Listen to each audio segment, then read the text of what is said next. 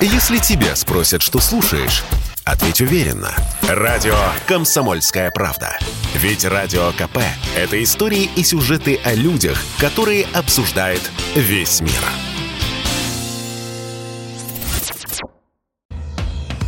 «Комсомольская правда» и компания «Супротек» представляют.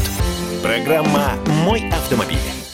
Слушайте, а, а за что мы деньги платим? Ну вот как бы мы выезжаем на платную дорогу. Сейчас в связи с отменой э, скидок по транспондеру, э, ну как бы космические деньги получается из Москвы в Питер, например. Из Дима, Питера за Мос- наличие этой дороги мы платим, ты понимаешь? То, что она есть, черт возьми, здесь, и в этом месте, и ехать можно быстро. А поесть на минуточку, Размечтался. а заправиться, а сотовая связь, а свет, вот это все. Но, ну, короче, счетная палата выкатила претензии к Автодору в связи с отсутствием инфраструктуры. Всем привет, Э, я Дмитрий Делинский. Я Кирилл Манжула. Редактор портала Осипов.про у нас на связи Андрей Лекосиповы. Парни, доброе утро. Доброе. Доброе утро, сын. Доброе утро. «Форсаж дня». Так, ну что, список основных претензий. Отсутствие света, отсутствие заправок и что-то там еще э, счетная палата насчитала. Ну, как минимум, не их отсутствие, а количество. Нехватка. Нехватка, да, будем говорить так. Бу- Отсутствие станций для электромобилей зарядки. Вот это да. Э, не, погодите, на, на трассе М11 они уже есть. Их много там. Это факт. Около, по-моему, 12, что ли, штук. Что достаточно для того, чтобы из Москвы в Санкт-Петербург на электромобиле доехать. А это если а я они всегда работают. люблю деньги считать. Мгм. Я всегда деньги люблю считать. Вот мне вот понравилось. Вот смотрите. Сравнивается, кстати, 15 с 20 годом. Мне вот интересно, а почему 21 не берется? Он Может быть, не успели ладно. еще посчитать. Да. Интересно вот просто. Всего-то цифры полтора получится. месяца, два прошли. Страшные цифры получатся. Почему Конечно, страшные? потому что 20-й год, так, когда все замерло при ковиде, так сказать, да, собственные дороги опустили, и был очень слабый трафик. И они умудрились на этом слабом трафике собрать 23 миллиарда рублей. Это 23 Поэтому- миллиарда рублей по итогам 2020 года. Да, несложно Да. посчитать. Это почти 2 миллиарда в месяц. Да, и э, то понятно, что в 21-м это где-то, ну, по меньшей мере, в два раза больше было. Ну, Просто пользователей стало больше. Естественно, Хорошо, но и для, для, для, они для обывателя суммы достаточно такие серьезные. А в принципе для обслуживания такой дороги, насколько они э, ну, приемлемы? Смотрите, а, есть же э, система аваркомов, есть служба расчистки вот этих самых автотрасс, которая работает гораздо эффективнее, чем э, обычные даже федеральные автотрассы бесплатные. Это же все нужно оплачивать, содержать каким-то Все это образом. стоит немалых денег. Ну, да, правильно. Но посмотрите, доходность-то высока.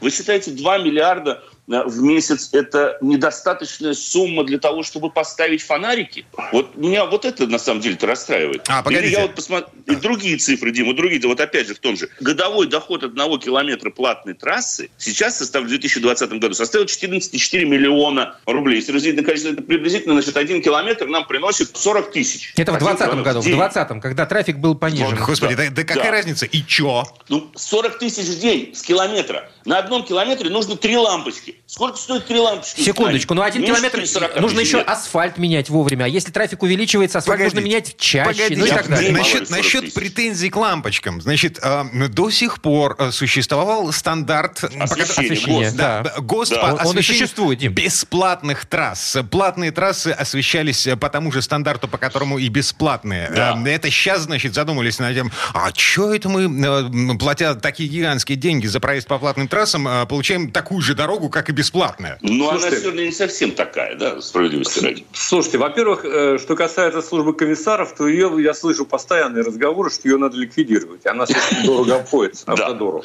Это во-первых. Во-вторых, проблема ведь главная не в том, что выявила счетная палата, а проблема главная в том, например, э, что до сих пор на платных дорогах, причем скоростных, существуют нерегулируемые пешеходные переходы. М4 Дон где-то в одном или в двух местах. Да, в одном или в двух местах. И это позор. Вот сейчас она, конечно, обустроилась там М4 по, в значительной части после Ельца вполне себе пристойно, но тем не менее вот такие места существуют. Вот это надо прежде всего ликвидировать, потому что это, собственно говоря, о безопасности идет речь, и ни о чем а, другом. Да, кроме безопасности, значит, э, кроме пешеходных переходов на трассе М4 Дон, у меня есть вполне конкретные претензии по поводу того, что на трассе М11 Москва-Петербург пожрать негде. Это во-первых. Во-вторых, эм, заходишь в туалет и не хочется уже в туалет.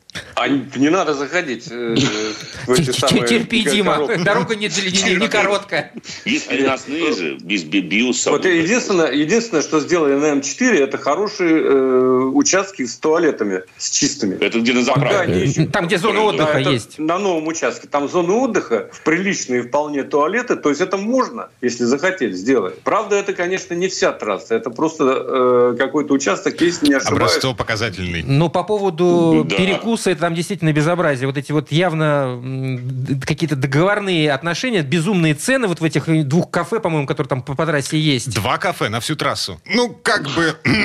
Я не понимаю, а бутерброды, вареная курица из фольги Действительно, вареные яйца. Вареные, да. Ну, а, зашибись, почувствуйте себя... В поезде. Зачем в плацкартном вагоне? Конечно. За что я плачу понимаем, в чем проблема. Особенно с М11. Да там все надо держать под контролем. Чтобы получить разрешение на торговлю там чем-то, да, нужно заплатить огромное количество денег тем людям, которые держат эту дорогу. До концессии вот этой идиотской. Кому? Ну, может быть, тогда и правильно, что счетная палата обратила внимание на эти недоработки, поскольку ведь там говорилось прежде всего о дорогах Автодора, Автодор государственная компания. И, может быть, как раз-таки такого рода вещи приведут к тому, что самим Автодору в данном случае а, будет выгоднее создавать соответствующую инфраструктуру, поскольку в противном случае на них могут быть наложены какие-то санкции. К слову, вот они сейчас, счетная палата все это дело констатировала, да, да, а итог-то какой? Погодите, предыдущего главу Автодора вообще-то уволили э, после а, очередного отчета счетной палаты. Пожалуйста, и вот он итог. уголовное дело. Нам всем стало легче. Ну хорошо, значит, может сейчас что-то сдвинется как-то с мертвой точки. Так, 4 минуты до конца этой четверти часа. У нас есть еще время на то, чтобы потрогать э, живую машину живыми руками. Тест-драйв на прошлой неделе нам показали э, космический корабль на колесах, да? И, или, или машина, машина Робокоп. Робокоп, да. Слушайте, это на самом деле так. И я уже как, как говорил, а нет, наверное, не успел еще в эфире рассказать. Нет. Э, о том, что была презентация неспроста в сочинском планетарии организована. Oh. Hyundai Starry. И именно э, с намеком на то простое обстоятельство, что происходит название автомобиля от слова «стар», «звезда», и ни от какого другого. Да? А, хотя да. ты понимаешь, вот сразу же напрашивается, да, «старри». Ну, ну, да, для русского уха звучит несколько, да, иначе. Хотя, на самом деле, это новее, можно так перефразировать. Конечно, машина совершенно новая. А, у нее отдельная платформа, ничего общего там, допустим, с тем же Палисадом она не имеет. Э, погодите, но... а это машина, которая пришла на замену э, Hyundai H1? Ну, фактически. Фактически, да. А она близко по техническим э, решениям Hyundai Santa Fe нового поколения. Да, при этом там это минивэн. По... Да, это минивэн. совершенно, это полноценный минивэн. Он может быть переднеприводным и полноприводным. Полноприводным только в версии с дизельным двигателем. А бензиновый только э, переднеприводная версия. Но прежде всего, на что обращаешь внимание? На то, что чрезвычайно удобная машина. Но самое главное, хочется сразу снять э, шляпу перед э, теми, кто настраивал подвеску. Она mm-hmm. хороша. Машина не кланится к каждому повороту. Она, безусловно, комфортная, безусловно, мягкая. Но не настолько, чтобы ты боялся повернуть э, вовремя, так сказать, и что тебя занесет. Двигатель э, дизельный 177 э, лошадиных сил, 430 mm-hmm. ньютон-метров. И это не тот двигатель, который вот сейчас делают делают из э, алюминия, да, это старый еще. Э, такой с чугунным блоком? Чугунный, с чугунным блоком, да. Я думаю, вот те люди, которые ценят прежде всего mm-hmm. вот именно олдскульность и ресурсность, они как раз это оценят. А в 3,5-литровой, э, да, конечно, это уже новейшая Но история. это новый мотор. Новый мотор совершенно, 249 лошадиных сил. Очень неплохо себя ведет, но только с передним приводом. Да, и это же атмосферник, там нет турбины. То есть да, с, нет, снова олдскул? Там нет, да, там нет турбины. Это тоже очень хорошо, моя точка. А цену, цена какая? Объявили? Слушай, надо уточнить, по-моему, от 3,5 миллионов, я не помню. Она вполне себе э, конкурентоспособна. Не знаю, как насчет конкурентности на рынке э, коммерческого транспорта, да? Вот. А как семейный автомобиль, вот эта э, восьмиместная версия, да еще и с полным приводом, ну, то есть это вполне ничего себе полноценная замена гигантским кроссовером типа того же Палисада. За 3,5 миллиона вполне себе конкурент, по-моему. Да легко. Ну, да, вы только учите учитывайте, что э, клиренс, конечно, приличный, 186, э, 183, по-моему, 186 э, миллиметров, э, но все-таки это не внедорожник при, при любых обстоятельствах, потому что система полного привода кроссоверная, подключаются задние колеса только при необходимости, при буксовке передних, и назад подается максимум 50% мощности момента, не более того. То есть ну, электроника мало ограничивает. все-таки минивэн будет использовать, наверное, Да, нет, э, только кроссо... чтобы понятно было, что кроссовер – это кроссовер, так сказать, а минивэн – это все-таки минивэн. И э, достаточно большая база. Э, Хотя были там... примеры, на самом деле. И вот, к слову, Стария могла бы стать один из таких моделей. Вот им такая вот э, в конце затравочка. Я помню Mitsubishi Delica, да, такая легендарная. Вот да, нет. Да, да, да, Вот нет. Да. Там другая совершенно система полного Да понятно, что там другая. Она рабочая. Но они могли бы сделать что-то аналогичное. А, могли, но не сделали. Делика – это очень маленький минивэн. Ну, правда. Он очень маленький, да. И он за счет этого проходимый, потому что короткая база. Здесь, конечно, нет. Но этот автомобиль, вот он как семейный, тоже прекрасно подойдет. Так, ладно. Самое главное, это еще и красиво. А, если вы не видели фотографии, но, я не знаю, вспомните, ну вот у меня генетическая память. Я посмотрел на вот эту самую старую, вспомнил автомобиль, на котором ездил Дэвид Хассельхоф в сериале «Рыцарь дорог», или как он там назывался? Да, «Рыцарь дорог», по-моему. Да. Андрей Лекосипов, редактор портала осипов.про были у нас на связи. Парни, спасибо. Спасибо хорошего дня. Всем удачи на дорогах. Пока. Всего доброго. Берегите себя. Ну, а мы вернемся в эту студию буквально через пару минут. А в следующей четверти часа к нам присоединится автомеханик, ведущий программы «Утилизатор» на телеканале Че Юрий Сидоренко. Поговорим о том, нужно ли сушить глушитель или это разводка сервисменов. Комсомольская правда и компания «Супротек» представляют. Программа «Мой автомобиль». Сушим глушитель в этой четверти часа. Ну, как сушим? Обсуждаем на самом деле. Нужно сушить глушитель или это полный идиотизм? Кирилл Манжула. И Дима Делинский. А, и Юрий Сидоренко, автомеханик, ведущий программы «Утилизатор» на телеканале «Че» у нас на связи. Юр, доброе утро. Доброе. Доброе утро всем. Автомастер. Слушай, но э, даже зимой у некоторых машин видно, как из глушителя э, льется, выливается из выхлопной трубы. А у меня лично это вызывает некоторую тревогу, потому что там вроде как не должно быть ничего жидкого, да? И в связи с этим два вопроса. А откуда там вода? И, и, и нужно ли ее выгонять оттуда? Да, что с этим делать? Э, слушайте, ну, вообще это нормально, если из глушителя выливается вода зимой.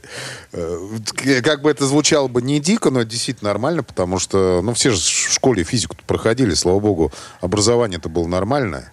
Э, вот. И э, все знают, что, что такое конденсация влаги и когда она происходит. Если глушитель был холодный, потом он нагревается, опять остужается, в нем образуется влага, которая конденсируется в воду. Угу. И чем она дольше стоит, э, тем, соответственно, дольше она, больше ее образуется. Ну, чем ты чаще, например, запускаешь. Это, знаешь, что, я тебе могу сказать, вот когда в мороз, например, там минус 15, минус 20 градусов, вот машина иногда ночью заводится и глушится. Ну, то есть а автозапуск такой там стоит. У, у многих такие машины есть, э, автозапуск на автомобилях. И вот как раз при этом образуется очень много влаги в глушителе, потому что он, она запускается, автомобиль запускается на очень короткое время, и после этого глушитель нагревается, потом он, машина глушится, и, соответственно, она остывает.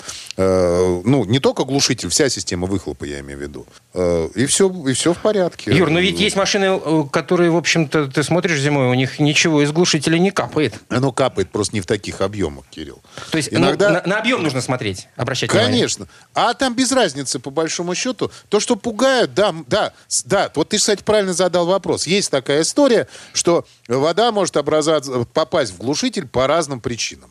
Ну, например, там, грубо говоря, во многих сервисах, кстати, на это, между прочим, разводят э, на, на, на ремонт после этого. Э, вот. Они говорят, что там пробита прокладка головки блок цилиндров, например. Естественно, антифриз начинает попадать в, глужу, в камеру сгорания, он там не сгорает и вылетает через так обычно э, просто выхлоп меняет цвет в этой ситуации. Ну Или... да, естественно. Э, вылетает, он залетает в глушитель. Да, но при этом они не договаривают, что тогда идет белый дым, такой конкретно белый дым из глушителя. Вот. Э, кстати, белый дым может идти и когда обычная влага, и вот машина только завелась, и вот у вас в бачке, например, в резонаторе, или в катализаторе, или в глушителе есть немного воды. Естественно, когда начинает нагреваться, вот мы чайник ставим, он начинает закипать. Что происходит? Начинает идти пар. То же самое, если у вас в системе выхлопа есть влага, то при нагреве она сначала начинает что делать? Ну, кипеть, грубо говоря, и испаряться, поэтому дым идет сильный, потом он снижается, снижается, а потом, когда машина полностью нагревается, как правило, он идти вообще перестает. Если дым белый продолжает идти, значит, что это уже что-то не то с мотором. Согласен. Мгм. Это Так, может быть. А, слушай, вернемся, отмотаем чуть-чуть назад. Значит, а вода а, зимой, вот, она имеет свойство замерзать. А, Замерзая, она, зараза, расширяется. Мы же все помним школьный курс физики. Вот. Да. И если вода, а, э, ну, как бы заполняет какие-то, там, я не знаю... Пустоты.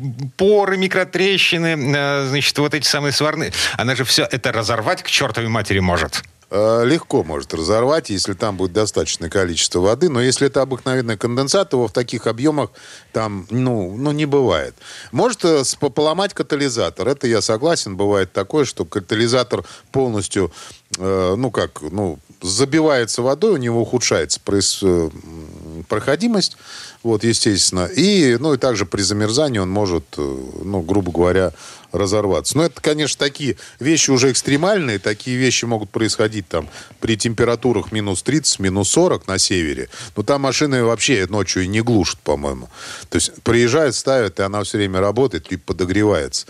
Потому что потом на следующий день просто не запустишь автомобиль. Вот, а так бывает, что вот, например, если стоит автозапуск и долбанул мо- морозец 25 градусов, вот если он работает на по 10 минут там каждый час, то с утра может машина просто не завестись. Ну, потому что влаги много образуется, и некуда будет выходить выхлопным газом. Красота. Это может быть, если машина стоит под углом, например, и под углом не в сторону, чтобы вода вытекала.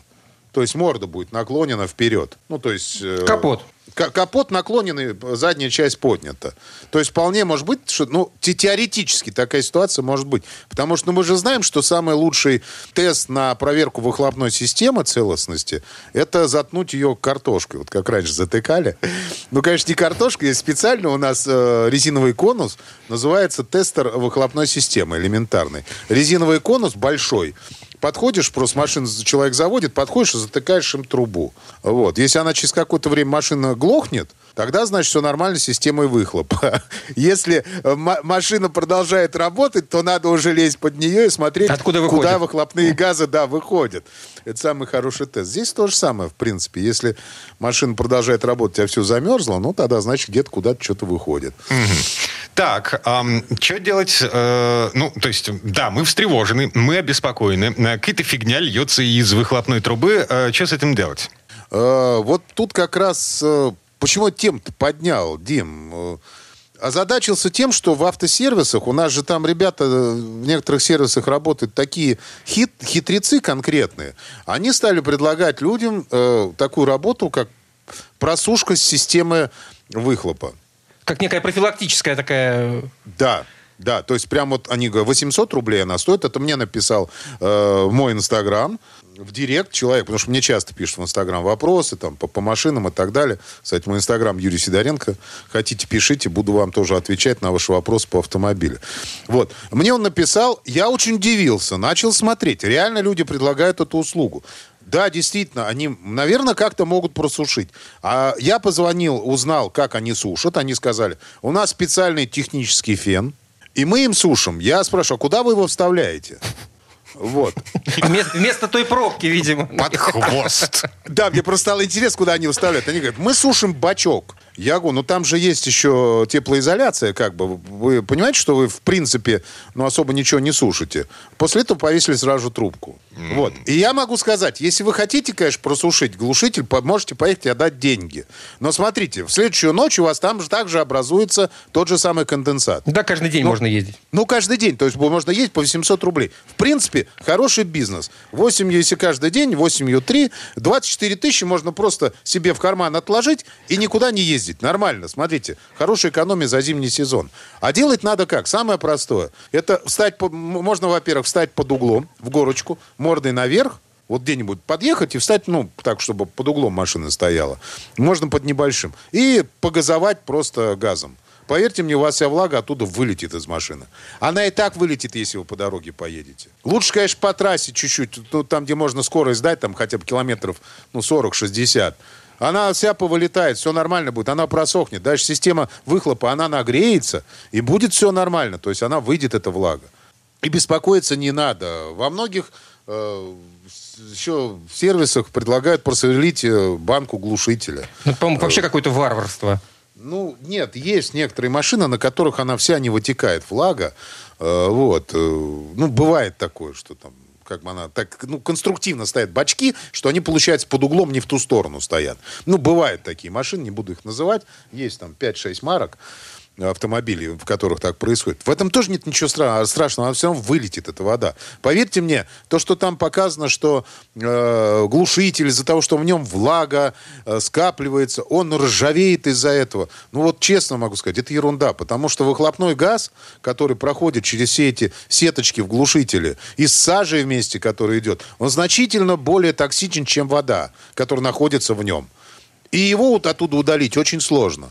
А вода оттуда вылетает, испаряется сама. Так что не пугайтесь. Хотите просверлить? Сверлить. Ничего страшного не будет. Просто э, посмотрите, ситуация какая. Вы просверлите отверстие в одной банке. Ну, хорошо, если в том месте, в котором надо.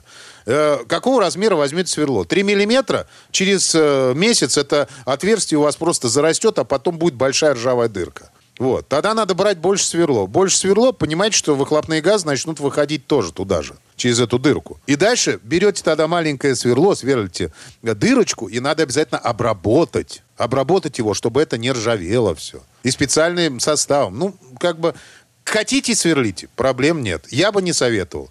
На заводе, ну, мне кажется, не идиоты все-таки сидят.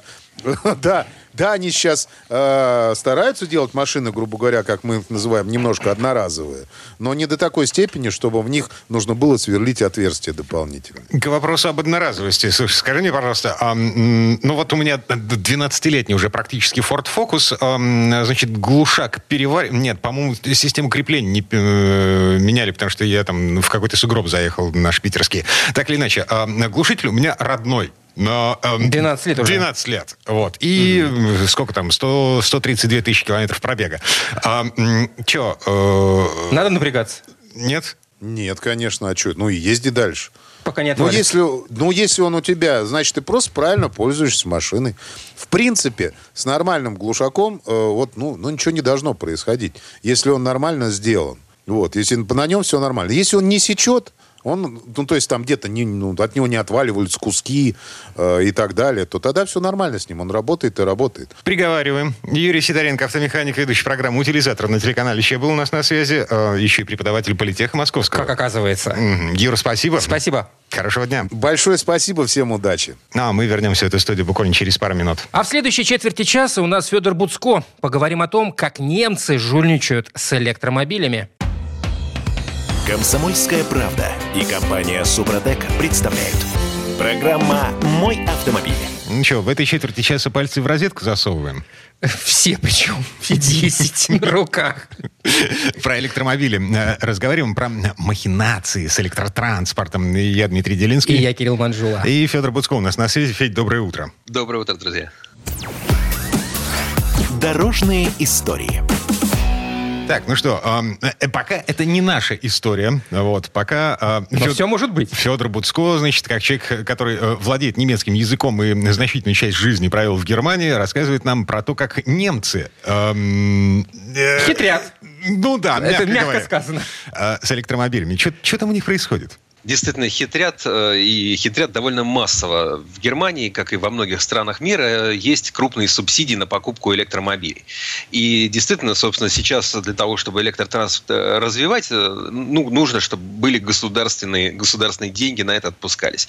Когда эти деньги уходят, электромобили проседают. Мы сейчас это знаем по Китаю, где, а, например, государство давало, по сути, оплачивало четверть цены электромобилей, и как только они прекратили, сократили, вернее, размер этой скидки, у них сразу там, в половину, ну там на треть упал, упали продажи электромобилей. Ну, слушай, а ну, в, в, отличие, в отличие от да. Китая, в Европе а, есть так называемый зеленый план а, к 2030 году сократить уровень выбросов, автомобильных выбросов вот этих самых... Выхлопов. Да, загрязняющих газов на 60%, а к 35 году на 100%. То есть к 35 году ни одна новая машина в Европе не будет ездить на бензиновом, дизельном и даже на гибридном двигателе. То есть все на электричестве значит будут ездить не новые машины или машины ввезенные? Да, наверное, а если эта повестка сохранится, то э, вот это закручивание гаек продолжится. Да, да, плохо придется всем, кто любит двигатели внутреннего сгорания. Но это дело будущего. А пока государство все-таки не столько кнутом, сколько пряником побуждает своих граждан к покупке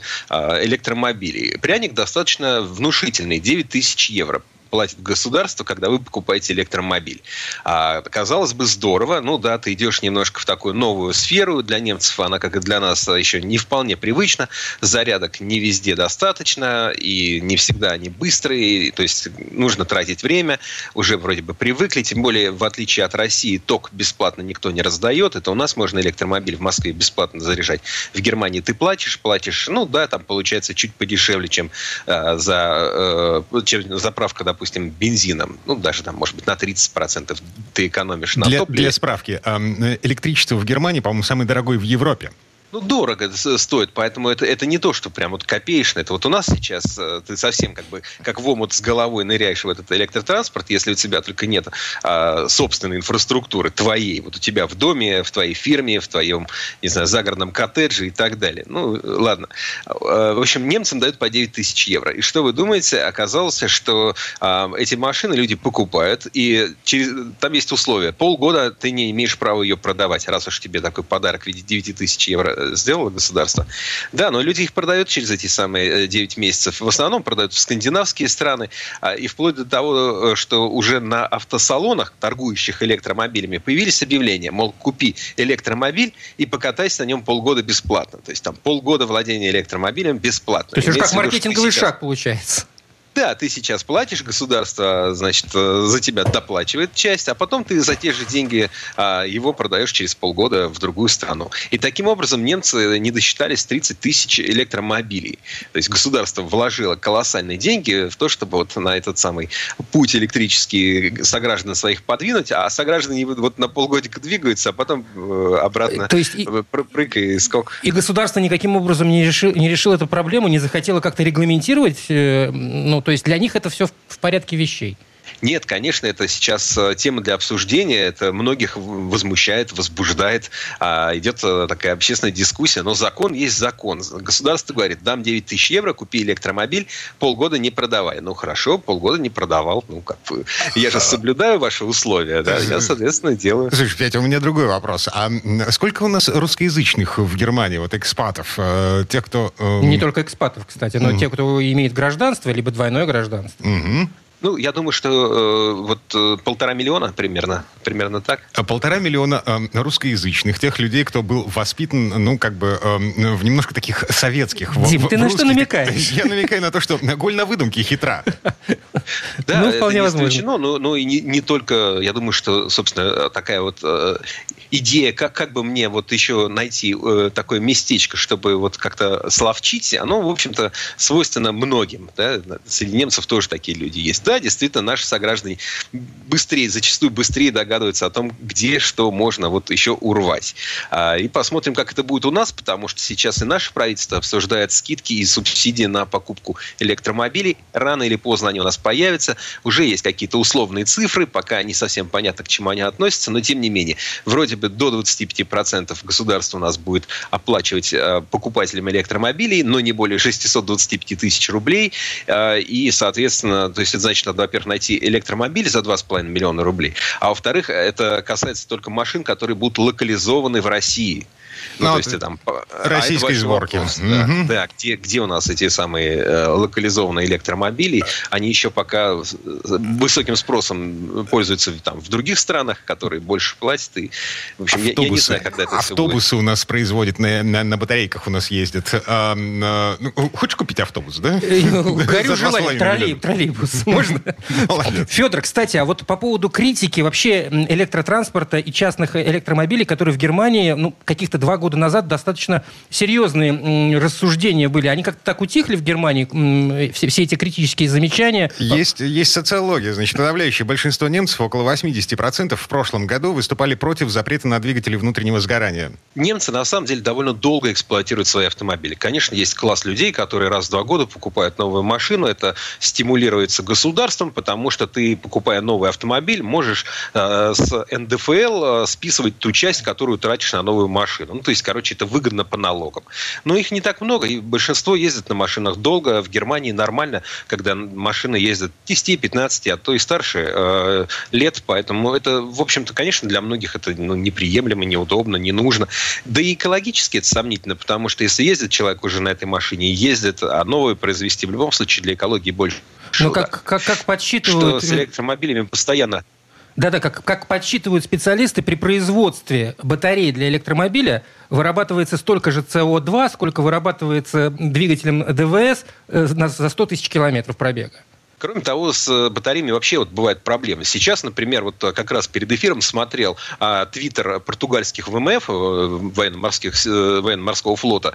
А у них там в территориальных водах в районе Азорского архипелага уже с 16 февраля никак не догорит паром, который перевозил а, машины, вез из Германии, группа Volkswagen загрузил туда около 4 тысяч автомобилей, а Porsche, Bentley, соответственно, Audi, и вот они должны были доплыть до Америки. Что-то пошло не так, на борту возник пожар команда благополучно эвакуирована, а дальше горит. Горит уже и горит, уже неделю горит, там вторую горит никто э, не может подняться на борт, потому что 4000 машин, среди которых значительная часть это электромашины. Электромашины, значит, литий-ионные аккумуляторы, значит, при пожаре они токсичны, взрывоопасны, э, не говоря о том, что ну, само судно, там тоже есть топливные баки, тоже может э, взорваться. Но вот большая проблема, например, с тушением электромобилей возникает. И сейчас вот, э, скажем, в Европе все пожарные команды получают дополнительную информацию, дополнительное оборудование для того, чтобы тушить тушить э, собственно, вот если возникнет пожар вот на дороге, допустим, авария, загорелся электромобиль, водой его не потушишь, и это, ну, как бы отдельная проблема. Кроме того, вообще с электромобилями сейчас очень много отзывов, много отзывов у крупных производителей, Тесла, там 5-6 крупных отзывов подряд. Один был очень забавный, э, сейчас большой отзыв на 580 тысяч машин. А, дело в том, что вот э, по закону ряда стран электромобиль, он ведь очень тихо едет. Значит, соответственно, когда он едет со скоростью до 30 км в час, он должен издавать какой-то синтетический звук. Да, сам он в себе только шины, ты слышишь, как шуршат по асфальту, но это слишком тихо. А, соответственно, нужно, чтобы он сам воспроизводил какой-то звук, чтобы пешеходы могли среагировать, чтобы он не подкрадывался незаметно. А, И да, вот это, Tesla, это вопрос например... безопасности, эм, элементарной безопасности на дорогах. Машин должно быть слышно. Угу. Да, ну он может синтезировать звук. И вопрос, какой дальше, да, что он сделает. Вот, скажем, у Теслы был, была такая функция, ну, есть, собственно, бумбокс называется, которая а, вот а, как раз производит этот а, шум через внешние колонки, транслирует на улицу шум для пешеходов. И там были забавные звуки, в том числе а, там а, а машина могла блеять, ну, или, так, так скажем, вот те, те звуки издавать, которые, вот, а, ну, так скажем, мы слышим, когда кто-то, ну, портит воздух, скажем Принято так. называть неприличными. Да, принято называть э, неприлично. И, собственно, вот сейчас э, в Америке решили, регулятор решил, что это все-таки чересчур, да, то есть, ну, не нужно играть, проигрывать музыку, не нужно вот это, значит, козье блеяние, вот, и вот, ну, вот эти самые, вот, э, те самые неприличные звуки тоже не должна машина производить, соответственно, вот отзыв. Но это шуточный отзыв, а есть и отзывы вполне серьезные, связанные с системами автопилотирования, с эксплуатацией там вообще, в принципе, вот этой всей их топливной, электротопливной системы. Поэтому, конечно, пока с электромобилями нас ждет еще много всего интересного. Угу. Не, ну мы помним, как, э, собственно, э, все начиналось. Мы помним, как двигатели внутреннего сгорания ставили на тележки, как все это заменило лошадей, которые, извините, э, кучу Ты все это помнишь? Нет, мы все это а. помним по кинохронике, по, значит, мемуарам. По бесконечным рассказам. Да, по газетным статьям тех времен. А, но тогда же проблем было, наверное, даже и поболее, чем сейчас. Наверное, было и тогда много проблем, и сейчас. Как любой переходный период, он вызывает много проблем. Ну и при этом несет с собой много всего интересного. Так что наблюдаем, а может быть уже и начинаем приглядываться Затаив к покупке дыхание. электромобиля. Федор Буцков был у нас на связи. Федь, спасибо, хорошего дня. Хорошего дня. Всего доброго. Ну, а мы вернемся в эту студию буквально через пару минут. В следующей части программы у нас журналист и летописец мирового автопрома Александр Пикуленко. Послушаем историю о том, как автомобиль «Мини» ворвался в мировой автоспорт. Комсомольская правда и компания «Супротек» представляют. Программа «Мой автомобиль». Это мы вернулись в студию радио «Комсомольская правда». Я Дмитрий Делинский. И я Кирилл Манжула. И в этой четверти часа у нас традиционная история от Александра Пикуленко. Сегодня про автоспорт. В 1964 году произошло совершенно невероятное событие. Гонщик Пэдди Хопкерк победил в одной из самых престижных раллийных гонок на планете, на ралли Монте-Карло. А ездил он на автомобиле Мини Купер. Представляете себе, да? На, это такая дамская сумочка с мотором. Вот, на ралли, на Монте-Карло. В общем, экипаж чествовали как героев, а машина, на которую удалось бросить вызов э, соперникам, именитым соперникам на более крупных и мощных автомобилях, она навсегда вошла в историю автоспорта. Ну, слово Сан Санычу. Предыстория. Патрику Беррону Хопкерку уже много лет. Но держится он бодрячком. Организованные компанией BMW торжества по случаю его победы на ралли Монте-Карло ничуть не утомили и даже, кажется, не раззадорили великого гонщика. Встреча проходит в кафе «Гран-при», видевшем многих именитых спортсменов. Широна, Карачиолу, Фанхио. Им все тут у гавани монументы поставлены. Эх, если бы не этот жуткий ирландский акцент, рассказывает Хопкерк живописно. Ралли Монте-Карло, которое сегодня считается наиболее значимым этапом чемпионата мира, в те годы было супер популярным. Стартовала она тогда по системе звездного сбора из разных европейских городов с промежуточным финишем на Лазурном берегу. В тот далекий год один из лучей протянулся из Минска, что, понятно, льстило любому советскому автомобилисту. Тогда на весь город там была одна гостиница, не перестает удивляться Хопкер – и повсюду мрачные личности в надвинутых на уши шапках. Но стоило только поднять капот, мне нигде не приходилось видеть столько заинтересованных людей. Старт в далеком завьюженном Минске позволил набрать ему дополнительные очки, которые сыграют решающую роль в победе над втрое более мощным Ford Falcon, выехавшим из Лиссабона – так что в Минске, сам того не ведая, Хопкерк закладывал первые кирпичики в основание своей будущей победы. По признанию мистера Хопкерка, если бы его разбудили и сообщили, что он победит в Монте-Карло, на автомобиле всего 10 фунтов длиной с мотором, объем которого едва перевалил за литр, он бы послал шутника подальше и снова лег спать. Тем не менее, 17 ноября 1964 года Хопкерк проснулся знаменитым. Да и проекту «Мини» этот день принес больше, чем все усилия производственников. Портье отеля «Эрмитаж» в Монако знали, что каждый год в одно и то же время, как раз когда проходит ралли, к ним приезжает сухопарый человек с пронзительным взором и трудно выговариваемой фамилией Иссигонис. Конструктор «Мини» сэр Алик из Сигонис любил этот город и этот отель, несмотря на свойственную обоим показную напыщенность. С собой в Монте-Карло всегда брал блокнот. Туда попадали чудесным образом возникшие на отдыхе смелые идеи. Так что, когда глава British Leyland Corporation, сэр Леонард Лорд, потребовал от Сигониса построить полноценный четырехместный автомобиль длиной не более 10 футов, тому оставалось только порыться в своих блокнотах. Итак, Александр Арнольд из Сигонис.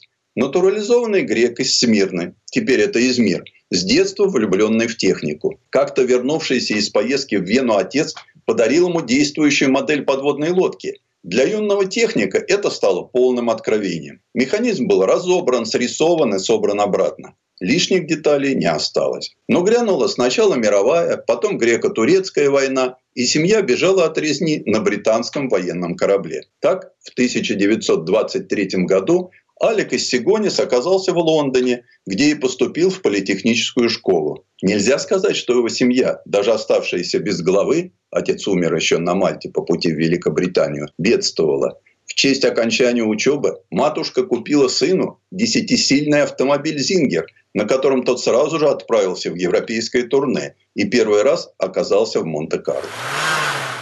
Из Сигониса следует причислить к той, пожалуй, невозможной сегодня когорте разносторонних инженеров, в ряду которых были Фердинанд Порше, Данте Джакоза и наш Андрей Липкер. Это были люди со вкусом, и творили они в те времена, когда их личное мнение могло существенным образом повлиять на конечный результат. Например, если вы спросите, кто дизайнер мини, в ответ услышите «никто». Примечательно, что первым этот вопрос задал Алику еще в 1959 году сам Батиста Фарина по прозвищу Пенин. Он очень хотел завербовать мастера к себе в ателье. «Я инженер», – гордо ответил из Сигонис. За заслуги перед его новым отечеством в 1969 году ему было присвоено рыцарское звание, и он стал называться сэр Алик Сигонис. Умер он в октябре 1988 года, на 82 году жизни, так и не увидев, как последний мини покидает конвейер завода в Лонгбридже. Естественно, такой автомобиль, как Мини, не мог появиться просто по прихоти конструктора. В сентябре 1956 года президент Египта Насер закрыл для судоходства Суэцкий канал, а Сирия перекрыла подачу нефти. Суэцкий кризис впервые заставил задуматься о зависимости всех сфер жизни от углеводородного сырья. Улицы европейских городов начали заполнять мотоколяски «баблкар», как презрительно называли их англичане. «К черту пузыри», – заявил сэр Леонард Лорд. «Мы будем делать полноценный автомобиль. Решение о новом автомобиле было принято в марте 1957 года, а в октябре уже бегали два прототипа. Их основным секретом было размещение коленчатого вала, сцепления коробки передач в едином масляном картере. 80% в мини отводилось пассажирам и багажу. Такого не было ни у кого. Компактность – вот ключевое слово в мини. Ради экономии места пошли на использование резиновых упругих элементов подвески – их разрабатывали совместно с бюро из Сигониса в Лонгбридже. Компания Dunlop изобретатель этой схемы Алекс Молтон. Прогрессивная характеристика, малые размеры, а также уменьшившаяся нагрузка на амортизаторы – это свойство самоуспокоения резины. Все казалось таким соблазнительным. А в 1964 на Мини появилась гидропневматическая подвеска Hydrolastic. Причем передние и задние подвесочные узлы собирались на подрамнике, а рулевой механизм был реечным. Очень прогрессивная для тех лет конструкция. Ну и что, что кузовные швы и дверные петли торчали наружу, а стекла дверей сдвигались. Так ведь и автомобиль стоил совсем немного. Журналистам Мини показали в августе 1959 на танковом полигоне в Чопхеме. Машину представили под марками Austin 7 и Morris Mini Minor. Мини, несмотря на то, что был недорог, автомобилисты приняли плохо. Завод в Лонгобидже был едва загружен. А вот что случилось потом. Сестра легендарного гонщика Стирлинга Мосса, Пат, в 1962 побеждает на ралли тюльпанов. И в это же время название Мини становится торговой маркой, безо всякого там Севен или Майнер. А затем победа Хопкерка в Монте-Карло – и в 1965 году, когда Мини победил там второй раз, выпуск машины перевалил за миллион. Она становится неким культовым предметом у поколения, отвергающего насилие машиной во имя любви. Представлю слушателю самому судить о легенде, будто в честь Мини были названы мини-юбки, впервые представленные Мэри Куант в июле 1963 -го. 10 сантиметров выше колена. В более удобной юбке залезать в мини было действительно неудобно. Предыстория. Сан Саныч, спасибо. Это был Александр Пикуленко, летописец мировой автомобильной индустрии. А у нас на этом все на сегодня. Дмитрий Делинский. Кирилл Манжула. Берегите себя. Программа «Мой автомобиль».